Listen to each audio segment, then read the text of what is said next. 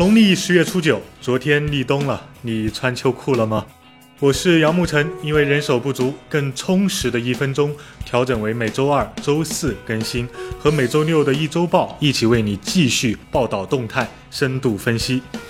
今天联想发布了新一代终端机 Moto M，首发 Helio P 十五处理器，配备五点五英寸幺零八零 P 屏幕，四 G 运存，三十二 G 存储空间，前置八百万，后置一千六百万像素摄像头，电池容量三千零五十毫安，支持指纹识别，纳米涂层防水，但充电功率最大还是十瓦。幺九九九起售黑牛 P 十五处理器的马力 T 八六零 GPU 主频最高八百兆，仍然采用台积电二十八纳米工艺。不过联发科表示，P 十五相比 P 十整体性能提升百分之十，整整百分之十，只要幺九九九哦，亲。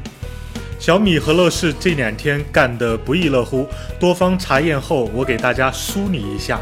首先是小米系的一点资讯，传出了一张以华为移动掌门人余承东说出的乐视欠款一百五十亿，供应商准备起诉的事件。后来出现了周鸿祎等各种版本的截图。第二天下午，乐视生态官微发出雷军版的截图，直接质问小米黑科技。小米通过公司发言人小号反问乐视欠款的问题，这间接说明截图上的话是由雷军所说，但疑似截图的爆料人孙昌旭接着微博发图暗指瞎扯淡，联系小米人员没有回应，联系乐视人员得到的回应是小米内部承认，还找上门来了。目前贾跃亭微博转发周鸿祎的声明，暗指雷军下作。从得到的消息来看，乐视欠款为真，而且很严重。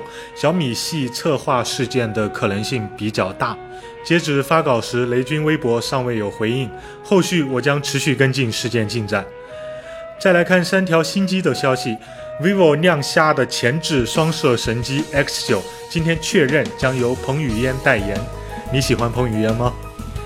金立即将推出的新机 S9 被工信部网站曝光，一样的双摄像头，不一样的是会有亮黑色版本，这样子看起来颜值还不错。据称将搭载主频 1.8G 赫兹的八核处理器，你怎么看？一加三一直很抢手，它的骁龙八二幺版，也就是一加三 T 的传闻甚嚣尘上，而高通官方 Twitter 自己跑出来坐实了这一传闻。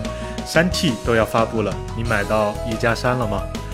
马斯克表示已经调查清楚猎鹰九号火箭在九月一号发生的爆炸事件，因为燃料加注系统出现异常，并产生了固态氧，后者与包含液氨的碳复合材料瓶发生反应，从而引发爆炸。马斯克还表示争取下月重启发射。如果那么轻易，伟大何从谈起？加油，为梦想进击的勇士们！